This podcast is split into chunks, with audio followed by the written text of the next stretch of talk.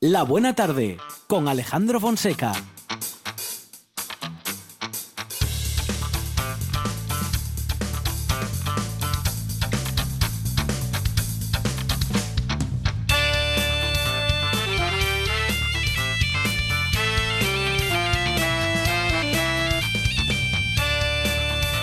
Hola, muy buenas tardes. A las 4 y 7 minutos de la tarde inauguramos una nueva Buena Tarde.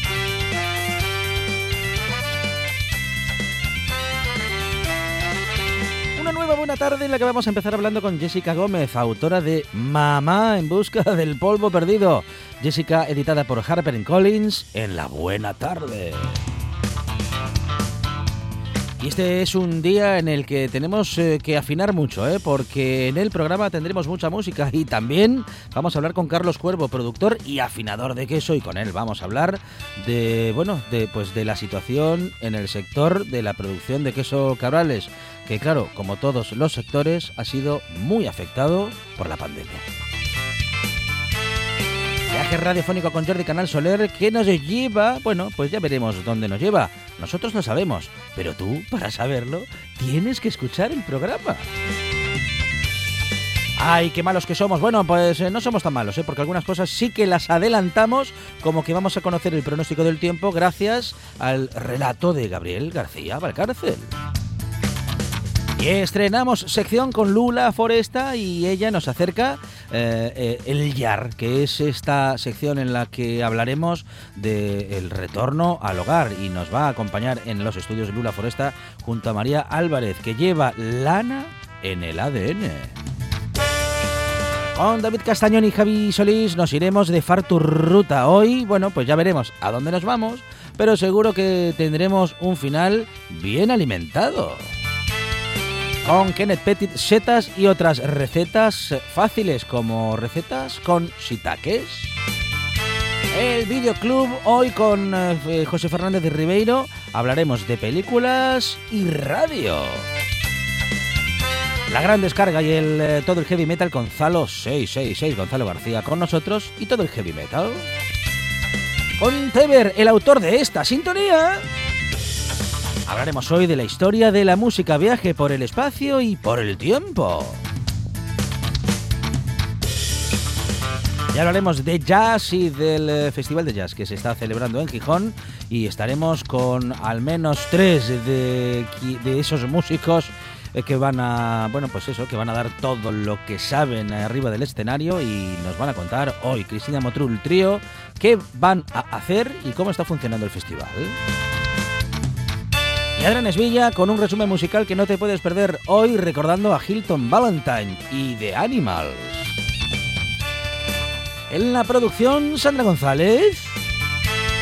Más producción y cosas inexplicables de Radio Monchi Álvarez. En la puesta en el aire, Kike Regada. Y en la presenta Sound, servidor Alejandro Fonseca. Cuatro horas de radio. Esto es la buena tarde y hasta las ocho.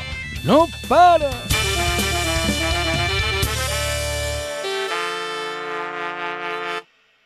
Me gusta la buena tarde.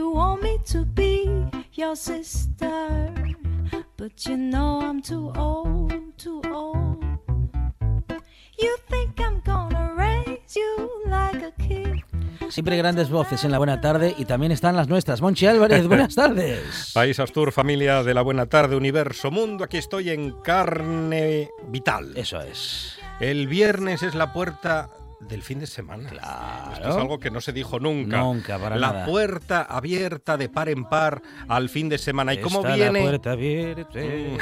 ¿Cómo- La vida está esperando. Seguridad. ¿Cómo viene este fin de semana, Fonseca? Eh, pues lo tenemos que saber. eh, no, pero de- no del vamos a saber tiempo. de. No del tiempo. Ah, ah, ah, usted lo dice Eh, por el día de la radio. Antrosiu. Eh, sí, ah, carnavales, el Día claro. Internacional o Mundial de la Radio, el Sí, sábado. de- y, el, radio. y el domingo, San Calentín.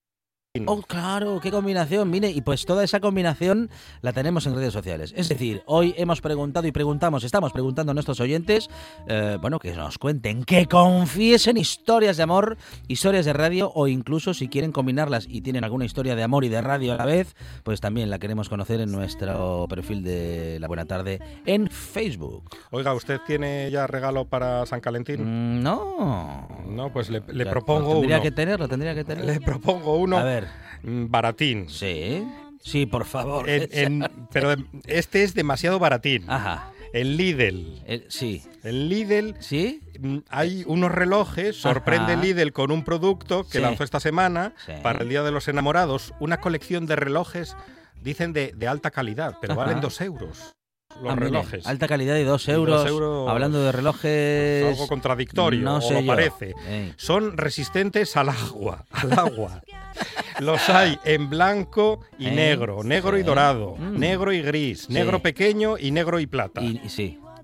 Bueno, bien. ¿Qué, qué le parece? Bueno, bien. Pero, Dos euros. Lo que pasa es que si usted va con el regalo Sí, de dos euros del Lidl, sí, muy bien no va a quedar. claro. Además, si ya. Si lo vio mucha gente, se va a dar cuenta de dónde viene. Mm, Nada, mejor otra cosa, Monchero. otra cosa. Otra o cosa. puede regalar el reloj este del Lidl ¿Eh? y una cuña de queso. Una cuña de Una queso. cuña de queso, porque hay que regalar bombones. Claro. No, ¿Por qué bombones se, no, está por muy qué no se regala un Claro, jamón sí. o una cuña de queso? Un cabrales, Algo así. por ejemplo. O, o el, o el nuevo libro de Jessica Gómez. Ah, también. Sería un buen regalo. Un gran regalo. Bueno, pues vamos a ver si. Bueno, vamos a comentarlo ahora con Jessica Gómez eh, y vamos a ver si ella lo recomienda como regalo de San Valentín. Yo creo que sí. ¿eh? Mamá en busca del polvo perdido. You play me for a fool, thinking I don't know what you're doing. No. Hanging out in the clubs with your fake ass crew. So, standing on your two knees, baby. Tell me what do you need? Oh, stand up on your two feet, baby. That's how it's got to be. Mm. Standing on your two knees, baby. Tell me what do you need? Oh. Two feet, baby. That's how it's got to be. Stand up, baby. Stand up. You got to, got to, got to stand up, baby. Stand up.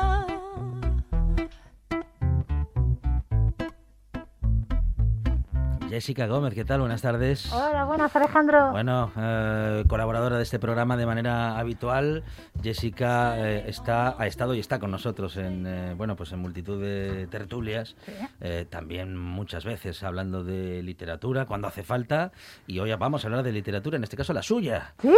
porque hablamos de mamá, mamá en busca del polvo perdido, bueno, parafra- parafraseando alguna, bueno, alguna novela, mm, bueno, más o menos conocida, que se ha hecho muy conocida en el cine. Mm. Eh, bueno, pues aquí no buscamos ninguna, ninguna arca, No. eh, buscamos algo bastante mm, Más más, importante. más importante, digamos que, bueno, ma- más habitual dependiendo del estado, ¿no? Depende de lo que le llames tú habitual. Coger la gripe dos veces al año es mucho. Claro, y claro, hacer otras claro. cosas dos veces al año es una miseria. Sí, sí, sí, Pues sí. depende. Claro, porque cuando una se convierte en madre, hay algunas cosas que antes eran habituales que se convierten en, bueno, imposibles o en muy difíciles. Difíciles. ¿Sabes qué pasa? Que, que tú al final, cuando tienes hijos, ojo, ¿eh? Ojo. Ojo. Ah, voy a hablar de que tienes hijos, pero en realidad es cuando de repente convives con más gente de la que había antes en casa. ¿vale? Porque es No, no, está bien el matiz, está sí, bien. Sí, o Sí, sea, sí. está bien. O sea, si antes erais dos y ahora sois cinco, da igual que sean niños, que sean padres, que sean abuelos, que sean sobrinos, que sean hermanos. Al final es que an- erais dos y ahora sois cinco. Ujú. Pues sois tres o los que sean. Entonces, bueno, al final es pues que somos más gente en casa, ¿no? Entonces, a lo mejor encontrar el momento que antes tenías para hacer las cosas que antes hacías y como las hacías antes, pues no es tan fácil. Y cuanto antes te caigas de ese guindo, mejor para ti, ¿sabes? Porque bueno, al final es un poco eso, es bueno, pues tú estás acostumbrado a que nos echamos aquí unas siestas entrecomilladas de Ujú. tres horas tranquilamente porque no tenemos nada más que hacer y bueno, pues si esperas encontrar ese momento, pues a lo mejor lo vas a tener un poco más difícil. Entonces, bueno, al final el libro va un poco por ahí de, a ver, ¿qué expectativas tienes?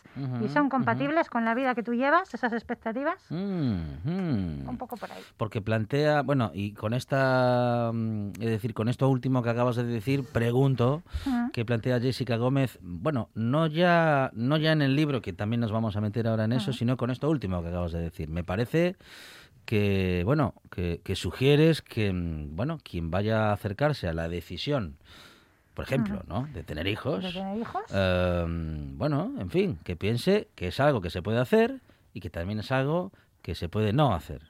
Esa- claro, se puede hacer y se puede no hacer. ¿Te refieres a tener hijos o a lo que... No, me refiero, me refiero a tener hijos y a ese mandato social que dice que, bueno, que prácticamente, no, digo yo, creo Mm. que sigue existiendo, que, bueno, que, que- que, pues que si una pareja no tiene hijos, pues al final eh, deja de hacer algo muy importante, que puede ser cierto, pero... Mira, para empezar, para empezar, yo soy muy fan del control de la población porque somos ya un número exagerado de personas en el planeta. No Sí. pasa nada si no se tiene hijos, no pasa absolutamente nada. Ojo, cuidado, que yo a los míos los adoro. Sí, sí, sí. Vamos, ¿qué te voy a contar? Claro. Pero vamos, que no es un, que no es un mandato. Yo, yo quería ser madre y fui madre. Y si no quieres ser madre, no pasa nada. Las familias Sí. no pasan necesariamente por tener hijos, ¿sabes? Las familias de dos miembros son maravillosas y las familias de dos miembros con un montón de peludos también son estupendas y todo, so- todo es familia. Todo lo que quede recogido en el amor y, y la fraternidad, eh, yo lo considero, lo considero familia.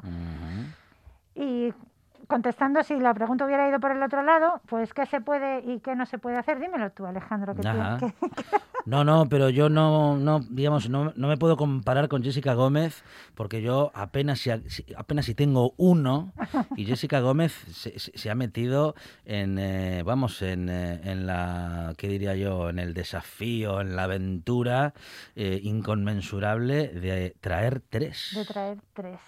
Qué barbaridad. Me, preguntó una vez un amigo, y pobre mío, Mm, me dijo, me preguntó con toda su buena fe, sí. oye, ¿y vosotros Mm. cómo decidisteis que queríais tener tres hijos? Y yo me eché a reír, me salió del alma y dije, "Pff, decidir, dice. yo no lo he decidido. Claro, claro. Pero a veces, bueno, pues te viene y, Ujú, y- y ujú. te viene y lo coges con cariño y al final te digo, te digo la verdad, por lo menos en nuestro caso fue más fácil el paso de cero a una que de uno a dos o de dos a tres y, y- vamos, no nada que ver. Los demás, los, sabes, el segundo en adelante ya cada vez es más fácil. Cada vez lo, lle- lo llevas. Yo soy la pequeña de cinco y yo mantengo que a mí me debieron de soltar en el estanque de los patos. ¿sabes? Y me fueron a recoger cuando iba a empezar al colegio. Van solos. Bueno, y eh, eh, bueno, evidentemente, eh, cada, bueno, cada libro es como cada hijo, ¿no? Digo, cada uno es diferente y cada uno tiene su momento. Sí, sí, sí, sí, sí, totalmente.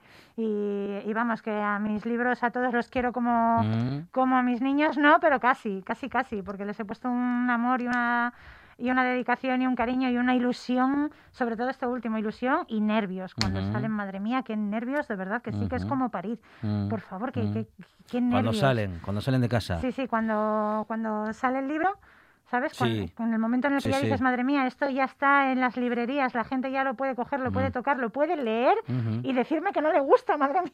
Qué Mm, horror, qué mm, nervios, qué mm. tensión. Bueno, esa, esa exposición eh, la llevas de aquella manera. Ah, no, a ver, la llevo, la llevo bien, pero me, me da ansias. Es como, ¿sabes? Como cuando en el colegio hacías un examen y tú creías que te había salido muy bien, pero no estabas seguro y estabas súper nervioso por saber la nota, pues es lo más comparable que, que hay. O sea que, sí, claro, Jessica Gómez está convencida de que ha salido bien este libro. No, que va.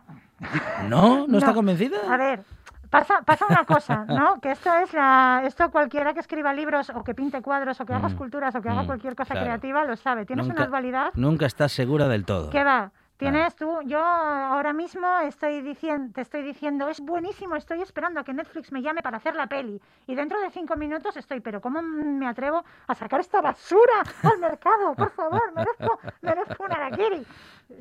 Y estás ahí, eh, en esa dualidad constante. Ujú. Bueno, lo único que se pierde es la intimidad o se pierden más cosas. Luego hablamos de las que se ganan también, ¿eh? si quieres. Se gana, se gana mucho, pero Sí. bueno, mira, yo no voy a decir que se pierda.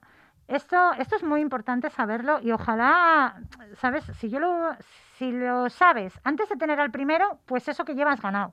¿sabes? Por eso es muy importante hablar de esto. La intimidad no se pierde. La intimidad es como la energía, se transforma, ¿sabes? Ni se gana ni se pierde, se- solo cambia. Y tienes que saber ver ese cambio y apreciarlo. Porque lo que antes era intimidad, cuando eres una pareja sin hijos y con todo el tiempo y toda la libertad del mundo, pues luego es que no es que se pierda, es que la intimidad se vuelve diferente, porque es una intimidad, cuando sabes verla y apreciarla, es una intimidad mucho más cómplice y mucho mejor. Y tú que tienes un niño que además es mayor que el mío y que llevas en esto más tiempo que yo, seguro que lo sabes, es la intimidad se vuelve eh, hacia unas direcciones en las que ya no es el estamos tú y yo solos, el queremos estar solos pero no podemos porque ahora el bebé se ha puesto a llorar, eso y, y os sonreís cómplices porque ibais a poneros en faena, pero ahora Mm. resulta que ya no podéis por tercer día consecutivo, esa complicidad, ese nos reímos, ese bueno cariño, pues nada, oye yo ocúpate tú y yo me voy al baño y hago un apaño y no sé qué. O sea, eso también forma parte de la, de la nueva intimidad. Y si sabes verlo y apreciarlo y abrazarlo y desarrollarlo, es precioso. Te digo que no hay intimidad de, de antes que sea mejor que la intimidad de ahora, pero tienes que saber verla. No, no puedes, no es realista esperar tener los mismos momentos de intimidad que tenías en- con tu pareja cuando en casa erais uno menos o tres menos. Eso no es realista. ¿Sabes? A lo mejor los volveréis a tener pues cuando volváis a ser dos en casa. Pero mientras haya gente conviviendo con vosotros, pues, pues no. Claro, claro. Y en ese eh, y se sufre mucho o hay quienes sufren mucho, eh, digamos por llegar poco informados a ese momento. Yo creo que sí. Mm. Yo creo que sí, porque además, ¿sabes qué pasa? Que yo me he encontrado, a ver, voy a hablar en un en un plural majestático, ¿vale? Eh, creo que muchas personas llegamos a ese momento, pues, o si no todas, muy, muy, muy desinformadas, porque se habla poco de ello y yo creo que si se hablara más y además se hablara con humor, para desdramatizar un poco la situación, todo sería más fácil. El problema es que cuando llegas a ese momento, sobre todo después de tener el primer hijo, porque después de que tienes el segundo, tú ya te esperas más o menos el bacalao y lo que va a haber, ¿no? Entonces ya te quitas mucha presión. Pero con el primero te lo llevas mucho al terreno personal, ¿no? A lo mejor a una parte de la pareja le apetece muchísimo y a la otra parte no le apetece absolutamente nada. Y entonces se convierte en algo personal, porque a quien le apetece y ve que no hay momento, se siente rechazado, se siente poco importante, se siente excluido de, la- de esto tan importante que está sucediendo. Yo necesito mi parte de afecto físico y no lo tengo, y es, es tiene que ser muy duro, porque realmente es algo que no te esperas, que no ves venir, o que a lo mejor lo has oído, pero no lo tienes interiorizado, ¿no? Y la otra parte, a la que no le apetece, se siente muy culpable, porque es como, jo, eh, yo no es que no me guste, no es que no le, a lo mejor con quien no estoy contenta es conmigo misma.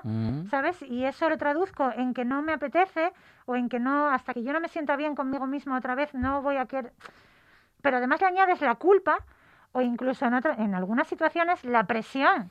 Porque a lo mejor la otra persona te hace presión para, oye, pero es que quiero, pero es que quiero. Entonces sumas el- tu propio malestar con tu culpa, con la presión ajena y, o sea, eso puede acabar horrorosamente mal o no. Ujú. Es, es duro. El- Ujú. Estoy hablando, a ver, aquí yo estoy hablando de un primer bebé y de una etapa temprana, ¿no? que Ujú, no es el caso de la prota del libro, por ejemplo, que ya tiene tres y que ya es otro bacalao. Hablemos de Maripaz. Ay, hablemos de Maripaz. Hablemos de Maripaz. Ay, pobre. Odia que la llamen Maripaz. ¿Por por qué? Pues le- no sé, Claro. porque es lo suyo, ¿no? Yo si me Mm, llamara mm. Jessica María, odiará, Claro. odiaría que me llamaran Jessica Sí, María. sí, y sí. hay gente que lo hace. Pero bueno, Maripaz, Paz, la protagonista del libro Paz. Yo he querido reunir en Paz todo lo bueno y todo lo malo de todas las mujeres del mundo, o, de- o padres del, Po- del mundo. Pobre Maripaz, qué responsabilidad. Qué responsabilidad. No, a ver, eh, bueno, Paz tiene mucho de mí. De hecho, si, si tú ves el libro y tú a mí me conoces, la voz de. Maripaz es, es, o sea, es inexorable que la leas con mi voz y ya me lo han dicho varias personas. Tía, es que la estoy leyendo y te estoy oyendo. Claro que sí. Paz tiene mucho de mí, lo que pasa es que le he metido también mucho de mucha gente porque yo pues quiero que el máximo número de personas posible se vea reflejado en las cosas que le pasan a Paz. Y Paz, la pobre mujer, lo que pasa es que a pesar de ya tener tres hijos, yo la quise poner en esa tesitura de que se pone la misión de tener con su marido una sesión de sexo como la que tenían antes, y es- mi pretensión era que tú estés leyendo el libro y estés pensando, tía, pero si es que te estás saboteando todo el rato a ti misma, si eres tú la que está empeñada en hacer algo que no puedes hacer. O sea, mm, cálmate, relájate, que te va a dar algo en la cabeza. Pero al mismo tiempo lo que yo quería era que muchas personas también nos veamos, yo también, ¿eh? reflejadas en, jolín, es que yo esto lo hago. Yo es- estas tonterías que cuando las hace Maripaz yo veo claramente que esto es una tontería y un autosabotaje, jolín, que yo a veces también lo hago. ¿Por qué lo hago? Tengo que dejar de hacerlo. Y esa es, esa es mi pretensión con el libro, ¿sabes? Que nos quitemos, al final es que todos mis libros van un poco por ahí, ¿no? De quítate mierda de la cabeza y relájate y tómate la vida con más calma que serás más feliz. Acepta más lo que tienes en lugar de intentar llegar a una perfección que no es compatible contigo ni con tu vida. Ujú, ujú. Esa perfección eh, eh, hacia ese intento de perfección, en intento. todo caso, Claro, nos lleva, ¿qué nos llevan? Los medios de comunicación, la sociedad, el marketing, las redes sociales, todo eso. No sé. eh, Es que es un bombardeo a tantas Mm. bandas ya de... Es horrible. Los amigos que no nos conocen bien. Los amigos, es verdad, es verdad, porque muchas veces hablas con la gente con la que tienes confianza como Mm. para hablar, pero no como para decir la verdad y toda la verdad, ¿no? Mm, Y hablas con mm. esas personas y muchas veces el mensaje que recibes es de que determinadas cosas solo te pasan a ti y te quedas ahí. Mira, te voy, te voy, a, te voy a contar aquí una cosa. Eso hace sufrir mucho. ¿eh? Eso hace sufrir un horror. Mira, yo el libro lo he querido enfocar siempre desde el humor, ¿no? Porque es verdad que me puedo poner muy dramática, pero parece ser que el humor se me da mejor al final. Entonces, bueno, pues yo tiro por las risas. Y, y el libro surgió, te lo voy a contar, aunque no me lo hayas preguntado, Sí. porque te lo voy a contar. Me llamó mi editora un día y me dijo, y esto es verídico, me dijo, a ver, venga, que vamos a ver, que publicamos y tal.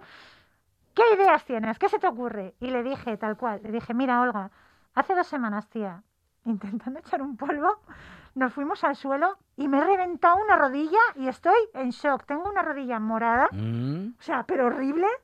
Digo, y, o sea, ¿en qué momento yo me he convertido en una señora, tía, en una señora que por intentar un polvo se revienta una rodilla? O sea, esto, yo de aquí te saco un libro, Olga. ujú, Y hice el libro. ujú. Y la cosa es que esta semana, en un directo que hice en Instagram, eh, en pa- como parte de la promoción del directo y tal, se propuso un juego, ¿no? A, a la gente en Instagram, en el perfil de Tigriteando, que fue, venga, vamos a sortear un libro entre todos los que nos comentéis aquí qué es lo más absurdo que os ha pasado intentando echar un polvo. ¿vale? Lo más ridículo, absurdo, estrambótico, lo que queráis. Bueno, yo cuando dije, cuando conté lo de la rodilla, yo estaba convencida en que eso me habría pasado nada más que a mí y a cuatro matadas más. Bueno, he flipado. En Instagram la gente, doscientos y pico comentarios, unas historias, Alejandro, yo lloraba de la risa. Costillas fisuradas, hemorragias nasales, No. prepucios sangrantes. Wow. Bueno, y ya cuando, cuando metes suegros y padres y niños en la ecuación de que me han pillado los vecinos en la ventana y no sé qué, bueno, mira, lloraba de la risa, digo, ¿y esto por qué? Y había mucha gente diciendo, jo, pues me pasó hace un montón y nunca se lo había contado a nadie. Pues estas cosas hay que contarlas más. Hay que contarlas más, que hace mucha falta. Porque eso nos hace sentir bien a todos y a todas, claro, más Claro. humanos, más cercanos, más como el otro. ¿Te gustan los girasoles? Me gustaban más de lo que me gustan los girasoles, Alejandro. Ay, por favor, ¿ves cómo se habla poco de esto? Ah. O sea, ¿tú sabías que los girasoles pican? Eh, Porque yo no lo sabía. mm, Me habría lo- venido bien. No, lo, yo, o sea, lo, lo podía sospechar por haber tenido alguno cerca alguna vez, Pues pican. pero no, no, digamos que no, mm, Pica. no lo he tenido más que en mis manos. Urge mucho, Sí. urge mucho. Igual que el otro día salió esta lista de intentos absurdos de echar un polvo que resultaron en desastre, urge mucho hacer una lista de sitios en los que en el imaginario popular se supone que sí, que mola mucho, pero luego no. O sea, como la playa o como una bañera. Las bañeras son muy pequeñas, tío. Las bañeras para uno vale, pero dos no Mm, caben en una bañera estándar. Y el campo de girasoles es otro sitio. O sea, un campo de, que dices, con lo bonitos que son los girasoles, jolín. O sea, eso tiene que ser, pues no, porque los girasoles, aparte que los gira, un girasol mide lo mismo que un señor, tío. Son una hostia de... Y tú estás abajo y abajo no llega el sol y no crece la hierba y eso es un secarral, Alejandro, que ya sin bichos pincharía. Pincharía hasta sin o sea que lo, lo, lo de, vamos, que lo del, ci- lo del cine es todo mentira. vamos. ¿Lo del qué? Lo del cine, lo del cine, que en el, cine. en el cine hay, todo. ta- hay tantas, hay tantas escenas Mentira todo. idílicas, tor- tórridas incluso, Es- con, yo me lo han dicho en campos de girasoles. Me lo han dicho por Facebook que esto, esto es un plan de marketing de la comunidad de Castilla y León, tío, para, para tenernos a todos engañados. Pero no, o sea, mm, gente que nos escucháis, si en vuestros planes está el iros a hacer marranadas a un campo de girasoles, Sí, tachazo de la lista, y buscad amapolas, que son más suaves. Bueno, con esto que me dices, sobre todo con lo de las rodillas, voy a empezar a mirar las rodillas de la gente, a ver qué estuvieron haciendo esta tarde. No seas muy descarado, ¿eh? Mirando rodillas. Mamá en busca del polvo perdido, em, bueno, pues un libro en el que seguro que nos vamos a encontrar. Se van a encontrar las mujeres, seguro que nos vamos a encontrar los hombres también, Seguro. porque claro, esto, esto de tener hijos, bueno, pues sigue siendo una cosa de dos, no solo de, un hombre y una mujer, en fin, pueden ser dos eh, de todas las formas diversas y se puede tener hijos de muchas formas, afortunadamente gracias a la tecnología y también gracias a la evolución social, que en algunas cuestiones incluso hasta hemos logrado, eh, bueno, y que tendremos que seguir luchando para que no nos lo quiten en, en- Sí. en la mayor parte de los casos o en todos. Eh, bueno, ¿y cómo, cómo, cómo va el libro? ¿Cómo va el libro? A ver, lleva dos días a la venta. O sea, salió Ah, antes bueno, de ayer. todavía no podemos decir nada, bien o bien. Yo creo que bien, me están llegando los primeros ¿Eh? feedbacks de la gente diciéndome cosas en plan de me lo he leído de dos sentadas porque no podía parar de... que Claro. eso siempre es bueno. Sí, sí. Eh, y estoy muy contenta porque casi todo el mundo que me escribe algo me dice, mira tía, es que con este trozo, me he reído un montón, pero es que con este trozo he llorado de la risa. Mm. Y ese trozo de llorado de la risa es diferente en cada persona. Y eso me encanta porque eso significa que he conseguido hacer algo en lo que mucha gente muy diversa se ve reflejada. Es decir, que sí que al final he conseguido meter en paz y en su familia a muchas personas. ¿no? Y eso me, me gusta un montón. Y en, bueno, el feedback que me está llegando de librerías y de esto de rankings de más Mm, vendidos, mm. de momento parece que pinta bien. En los libros de humor está en el top 20 y, Muy bien. y, o sea, estoy muy contenta, pero bueno, acaba de salir y hay que ver qué sigue pasando. Yo estoy aquí esperando a que me llame alguna productora potente para hacer una peli, una serie o algo. Llevamos dos días y todavía no me ha llamado nadie, no me lo explico. Bueno, en cualquier momento, pero mientras tanto, seguro que muchos eh, oyentes se convierten en lectores, o en todo caso, muchos oyentes que son lectores o que quieran serlo, se van a acercar a Mamá en busca del polvo perdido de, de Jessica Gómez, editado por HarperCollins, un libro de los necesarios en este momento. ¿eh? Libros necesarios, lo digo, por el libro en sí y porque tiene mucho humor y porque habla de lo que nos pasa en el día a día, Jessica. de, de todo eso. Y quería, antes de que se me olvide, quería hacer Sí. aquí el pequeño inciso que hay en Gijón. eh, eh, hay ejemplares firmados, ¿vale? Ah.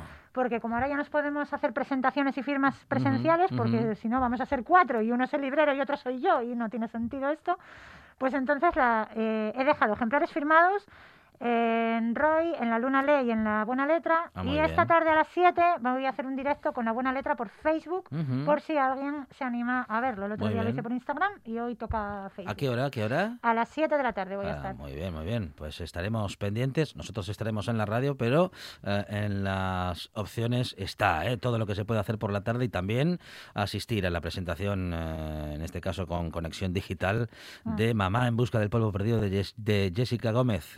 Eh, Jessica, enhorabuena, muchas gracias. Muchas gracias a ti, Alejandro. Una de vinilos al ajillo, dos de micros al cabrales, tres de cables afogados. Oído cocina. Carlos Novoa se cuela en las mejores cocinas del país Astur. De lunes a viernes, a las 11 de la noche, Oído Cocina con Carlos Novoa. La buena tarde con Alejandro Fonseca.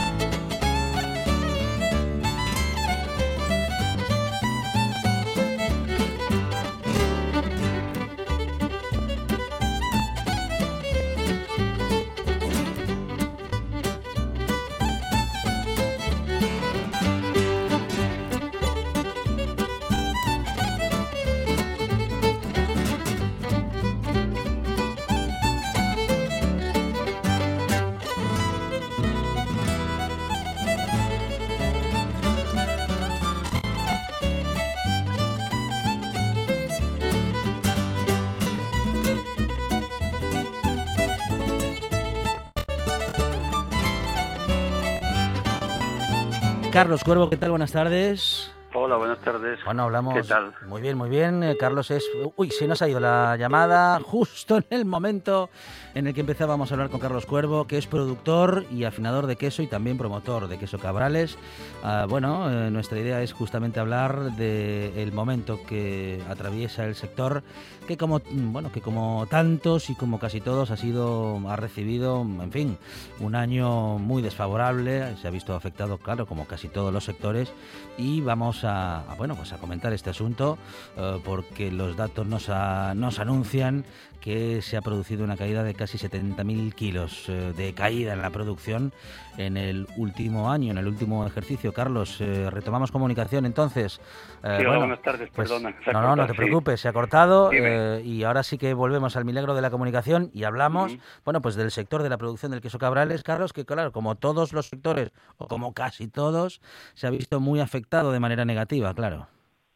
Sí, bueno, eh, en principio, además con una pequeña diferencia, puesto que cuando eh, en el sector del queso, pues eh, sobre todo en el Cabrales, que, que tiene una maduración donde se consigue a través de estar unos meses en la cueva y con este esta incertidumbre, cierra, abre hostelería, cierra, abre, bueno, pues que es un poco donde, por lo menos, bueno, en nuestro caso tenemos la mayoría de la distribución y de la venta en la hostelería, pues se nos hace muy imposible el poder seguir trabajando haciendo queso para luego pues no poder venderlo y claro eh, se estropea y se pierde no entonces quiere decir que en este caso en el mundo del cabrales y del queso pues estamos eh, lo mismo de afectados que la hostelería prácticamente. Bueno, claro, es eh, una la, hostelería, mm, en fin, está relacionada con tantos y tantos sectores y desde luego, claro, también lo está con la producción de queso y ahí tenemos, ¿no? Bueno, pues una de las consecuencias que es, eh, bueno, una disminución primero en la, en la actividad de la hostelería en general y luego ya en los, bueno, en los proveedores, ¿no? De ese tipo de, de, de consumo, de ese tipo de locales. Carlos, eh, bueno, en fin, ¿qué, qué- planes, qué planes hay para este próximo año? ¿Cómo se ve este, bueno, en fin, este, esta, Nosotros- este nuevo ciclo? Lo que intentamos, bueno, es eh, seguimos teniendo otros clientes que están ahí, que bueno, pues como son tiendas Domé, como son eh, hay otros queseros que venden a supermercados, que venden a distribuidoras muy fuertes y hay otros queseros que vendemos eh, menos queso porque hacemos un tipo de queso y lo vendemos más en la restauración y demás. Entonces el futuro, bueno, intentamos y viendo lo que está pasando de que a ver si las vacunas de alguna vez pues eh, van abarcando un poco todo el territorio nacional, vamos saliendo del problema, que los contagios disminuyan y que todo esto se pueda volver a la normalidad. ¿no? Cosa que todos queremos y todos deseamos y sobre todo desde el sector quesero, también desde el sector de distribución y venta, porque al fin y al cabo estamos todos en, en la misma, ¿no? Entonces, bueno, pues la ilusión es que, eh, por un lado, la, poca que se tiene es eh, no, no caer en lo, eh, en lo terrorífico, en decir, bueno, pues esto va a ir al todo al garete. No, sino que estamos haciendo una producción mínima y, y, un poco asistiendo a, lo que son el tema de, de comestibles y demás. Y luego, bueno, pues nosotros queremos empezar cuanto antes a hacer una, una producción pues como, como siempre hemos hecho y trabajar en el mismo ritmo, ¿no? Uh -huh. O sea, que estamos un poco en esta incertidumbre, que estamos todos y que queremos llegar pues eh, a, a, bueno pues a, a, una normalidad, ¿no? Si se puede. Uh -huh, uh -huh. Bueno, hablando de eso, Carlos, en todo caso, eh, lo de la normalidad ya no sabemos muy bien ese concepto, dónde lo vamos a, ya. dónde lo vamos a poner. Normalidad entre comillas, ¿no? Pero bueno, sí, eh, en todo caso, Carlos, eh, bueno, una, una actividad más, más estable, ¿no?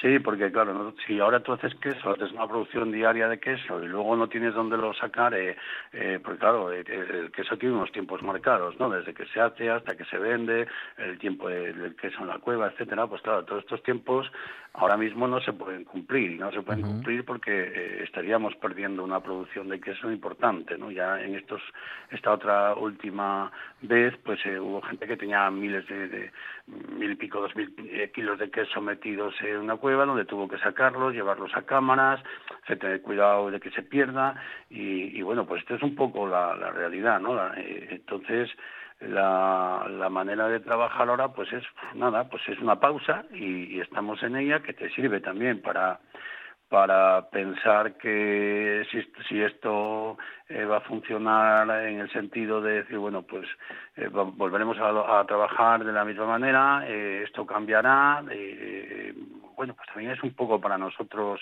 distinto, ¿no? Aunque yo creo, y yo tengo mucha fe, yo creo que, bueno, pues que esta pandemia pasará, que esto pasará, y no va a durar siempre, y que hay que tener bueno, para el momento que se pueda trabajar, entre comillas, ¿eh? normal, pues que estemos preparados y estemos haciendo pues ese queso tan excelente que se estaba haciendo hasta ahora, ¿no? Sobre todo en el Cabrales.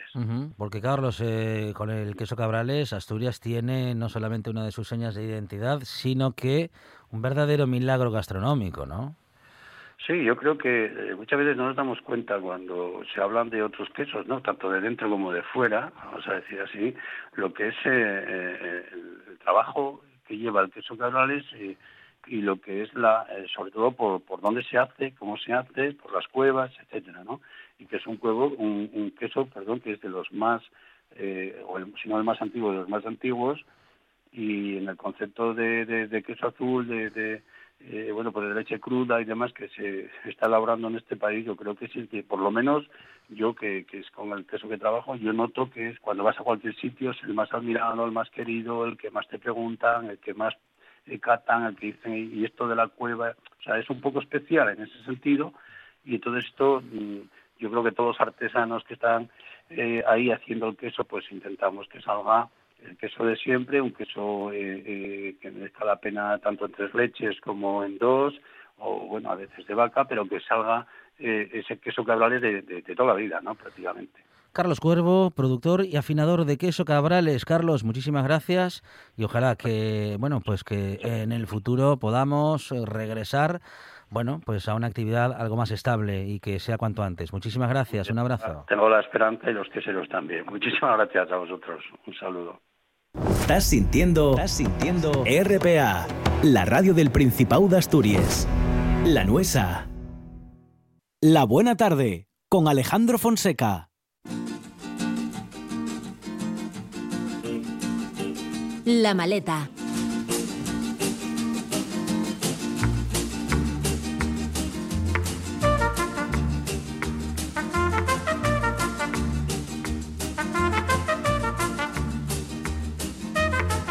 Jordi Canal Soler, ¿qué tal? Buenas tardes.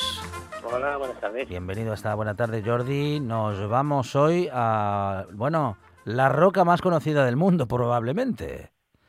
La roca, y ya, ya veremos que toda una ciudad, de hecho, de, hecha de roca, ¿no? De, o sea, que es eh, la más conocida y la que seguramente, pues, en cuanto diga una película, seguro que todo el público que nos está oyendo, pues, eh, sabrá de qué estamos hablando, ¿no? Nos vamos a Petra, Petra. Ya que estábamos el- la semana pasada hablando del Mar Muerto.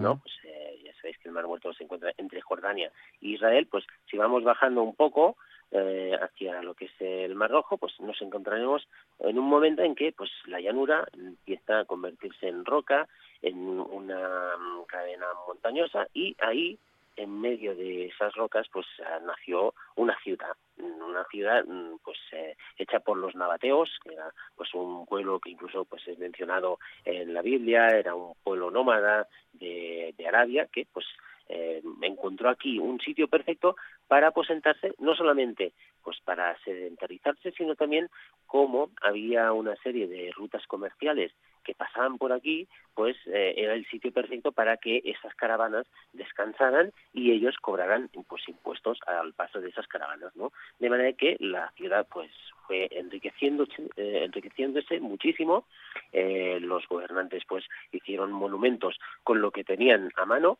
que evidentemente pues era la piedra, porque pues agua había poca agua eh, con la que hacer ladrillos, por ejemplo, pero roca había muchísima para poder esculpir y hacer no solamente pues, sus casas, eh, sino también todos sus monumentos, ¿no? Y eh, después, pues con, con el paso del tiempo, pues los romanos la conquistaron, mm, hubo un par de terremotos, se acabó pues olvidando esta ciudad y mm, solamente pues había quedado con lo que sería pues los textos antiguos no que mencionaban pues una una ah, Petra e Arabia que era pues la- esta ciudad de, Petra en lo que entonces era la Gran Arabia.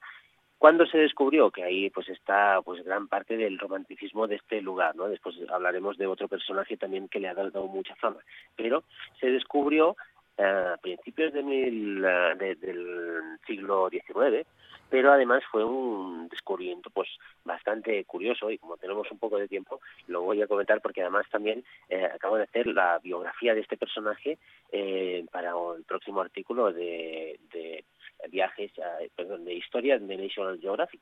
O sea que eh, los oyentes la- el mes que viene seguramente podrán leerlo en los kioscos. Ah, qué bueno. ¿Y, eh, ¿quién, es, ¿Quién fue este señor? Pues fue Johann Ludwig Burckhardt. Este señor es un ah, explorador muy conocido, no solamente por esto, sino porque también descubrió el Bueno, se nos ha cortado la comunicación, se nos ha ido esa llamada. Parece que hoy no tenemos eh, de nuestra parte eh, a las líneas telefónicas, pero en todo caso vamos a recuperar esa comunicación para seguir en ese viaje radiofónico con Jordi Canal Soler, que hoy nos lleva a Petra y que bueno nos está adelantando parte del contenido que vamos del que vamos a poder disfrutar en la revista National Geographic en la próxima edición, en la próxima publicación. Mientras tanto, este adelanto eh, de Jordi para que podamos conocer en su relato, bueno, una historia en la que justamente nos estábamos ya adentrando y que tiene que ver con Petra. Jordi, nos hemos quedado justo en el inicio de, de ese relato. no sé qué habrá pasado. A ver, pues eh, como comentaba, porque es una historia bastante sorprendente. Eh, Johann Ludwig Burckhardt, que era este explorador suizo, pues eh, vino a descubrir por casualidad también el- que es la ciudad de Petra, pero después también incluso descubrió Abu Simbel en Egipto, de manera que es realmente una dos de las grandes joyas que nos han quedado de la antigüedad, ¿no? O sea, que se lo debemos a este señor. Pero lo, lo más eh, interesante es que este señor todo esto lo descubrió un poco de chiripa, no iba a esto. El explorador lo que quería era descubrir las fuentes del Níger y el sentido y llegar a Tumbuctú, que está pues todo eh, en el que es el centro de África, no aquí, ¿no? Pero en, durante sus viajes de preparación, pues eh, estuvo en Siria, estuvo en Jordania, después en Egipto y hizo estos descubrimientos, ¿no? Y en el caso concreto de Petra, que es el que nos ah, atañe, él mm, sabía perfectamente que era una zona prohibida para los occidentales, de manera que se disfrazó de jeque árabe. Se hizo llamar el jeque Ibrahim Ajá. y mm, iba por esta zona mm, y hay eh, en una montaña cercana lo que se conoce como Jebel Harun, que es la tumba de Aarón, que es el hermano de Moisés, que incluso pues también los musulmanes eh, pues se reconocen como un santo, ¿no? Y eh, pues era típico mm, pues de esta época ir a sacrificar una cabra a esta tumba y él lo sabía y además sabía que para ir a sacrificar esta cabra tenías que pasar forzosamente por la ciudad de Petra, de manera que era perfecto porque así le permitiría, le permitiría pues entrar en la ciudad, contemplarla, ser el primer occidental en hacerlo y esto es lo que hizo. Lo que pasa es que eh, si vamos ahora nosotros tendremos todo el tiempo del mundo para visitar el sitio, entrar en todos los, los monumentos posibles, hacer el curioso, etcétera, mientras que él, pues obviamente, como tenía que simular que iba solamente a sa- sacrificar la cabra, pues no tenía el tiempo para ir pues sorprendiéndose con lo que vamos a ver, ¿no? Y, y lo que vamos a ver realmente es sorprendente no el, el siguiente paso no y eso pues como decía hay otro personaje que, que nos lo muestra que es justamente Indiana Jones en, lo que es la, la tercera película no Eh, la, la última cruzada hay un momento en los que llegan a un templo ahí en medio de la roca pasando después de, un eh, pequeño desfiladero, pues ese eh, monumento existe y es eh, justamente el gran monumento de aquí de Petra, se llama Al-Hazné, que es el tesoro. Y ahí, en la película, eso también es Hollywood, ¿no? Eh, ahí pues entran dentro del, del recinto este, hay todas esas trampas que tiene que superar, al final está el Santo Grial y se encuentran con el caballero, bueno, pasan toda una serie de, cosas y en realidad cuando tú llegas ahí, ahora está prohibido entrar porque pues había demasiados curiosos, ¿no? Pero cuando antes se podía, entrabas ahí y únicamente aquí dentro de esta de esta lo que es un realmente una tumba, no, no es un templo, de esta edificación, pues se encuentra una simple sala pequeñita eh, con bueno con solamente las paredes y el techo de, de piedra no Eh, es lo que lo que tiene Hollywood pero realmente no deja de ser sorprendente sobre todo eh, el- por la fachada de este de este tesoro de este el Al-Hazné porque realmente pues es de, de los monumentos esculpidos más impresionantes que nos ha quedado de la antigüedad. De hecho para entender la complejidad hay que pensar que es todo, todo, todo esculpido. De hecho, eh, hay unas teorías que dicen que empezaron a esculpir desde arriba, pues más de, de, trein- de 40 metros de, altura tiene, de manera que pues poco a poco la iban vaciando, ¿no? Haciendo pues un, relieve dentro de lo que era directamente la montaña. Y lo que tiene de especial esto es justamente que se llega aquí después de seguir un desfiladero de un pues un antiguo río que fue sur- surcando las paredes de, lo que es eh, la montaña de manera que cuando llegas aquí se ve pues muy muy estrecho este desfiladero y tienes la imagen aquí de esta tumba de entrada que te sorprende y que era justamente la imagen que veía todas esas caravanas que venían hacia esta ciudad y justamente ya lo habían calculado para que fuera una imagen de sorpresa y, y incluso de magnificencia, ¿no? Sabían los peregrinos que llegaban aquí o con, con los mercaderes con sus ah, con sus ah, camellos llenos de, de todo lo que llevaban en la caravana, pues venían aquí, veían todo esto y decían, mira, aquí podremos descansar no solamente bien, sino con lujo, ¿no? Y eso es lo que, lo que ofrecía Petra también, un descanso en medio del desierto, porque las aguas de la lluvia se recogían en, en grandes depósitos, de manera que aunque no haya pues propiamente un oasis aquí, lo habían creado ellos mismos, aprovechando las lluvias de, de lo que es eh, pues mm, las lluvias que, que, caen de vez en cuando. ¿no? No son muchas, pero al menos las aprovechan y gracias a esto pues aquí podían descansar. Y este es el camino que hacemos eh, normalmente pues cuando se visita no pasas por el. SIC que este este desfiladero llegas hasta el tesoro esta tumba creada para el rey Aretas III hacia pues el primer siglo antes de Cristo y después continúas para ir viendo poco a poco toda la ciudad. Mm, nos imaginamos no un poco todo montañoso montañoso pero hay un valle interior que es más bien llano en donde había propiamente la ciudad y aquí todavía hay algunos monumentos también eh, pues eh, un gran templo mm, semi derruido hay también pues eh, antiguas habitaciones hay sobre todo tumbas excavadas como decía en la roca y cada una pues con más decoración que la otra. Además hay que tener en cuenta que eh, la piedra con la que se esculpió, o sea, la roca madre de, de las montañas, tiene unas vetas de color impresionantes, de manera que entras en el interior de cualquier habitación y aunque no esté decorada propiamente con pinturas, parece que lo estuviera porque todas las paredes tienen ese juego de vetas de, de mineral en su interior que hace que el color pase del rojo al amarillo, al blanco, un- una serie de, de juegos de colores increíbles, ¿no?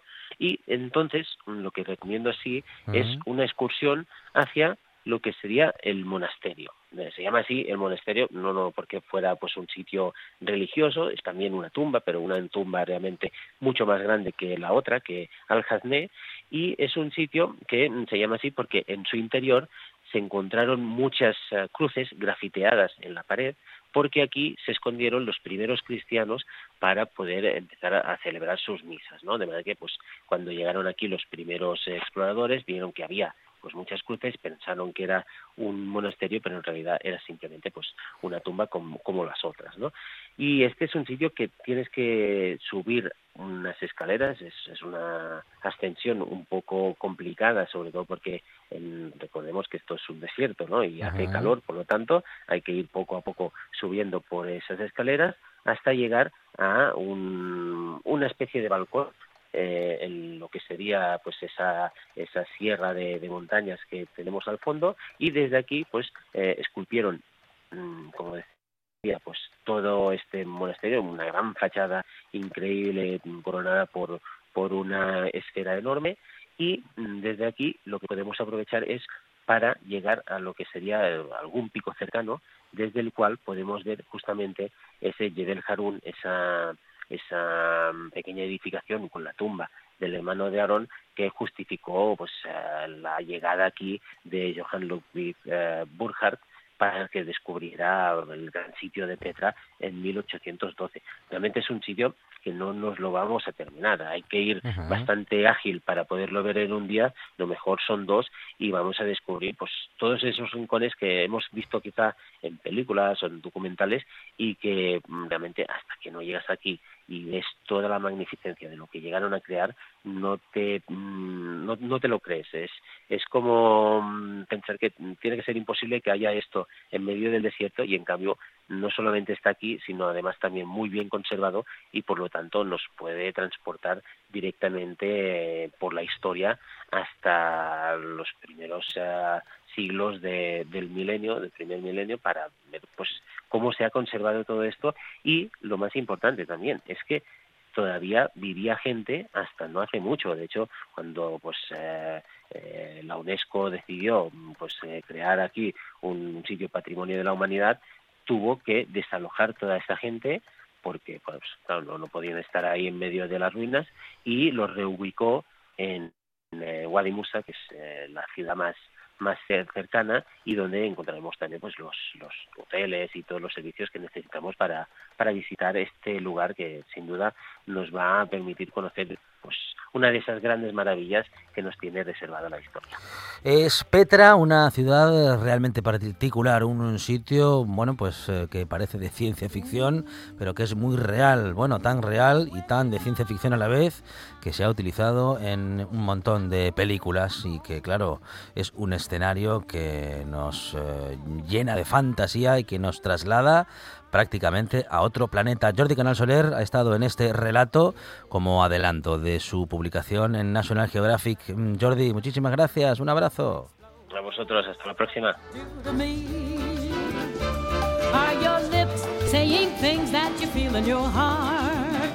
If your heart is beating madly, then let them Veremos más buena tarde después de las noticias. Vamos a hablar del pronóstico del tiempo, algunas recetas, farturrutas con David Castañón y compañía y muchas sorpresas.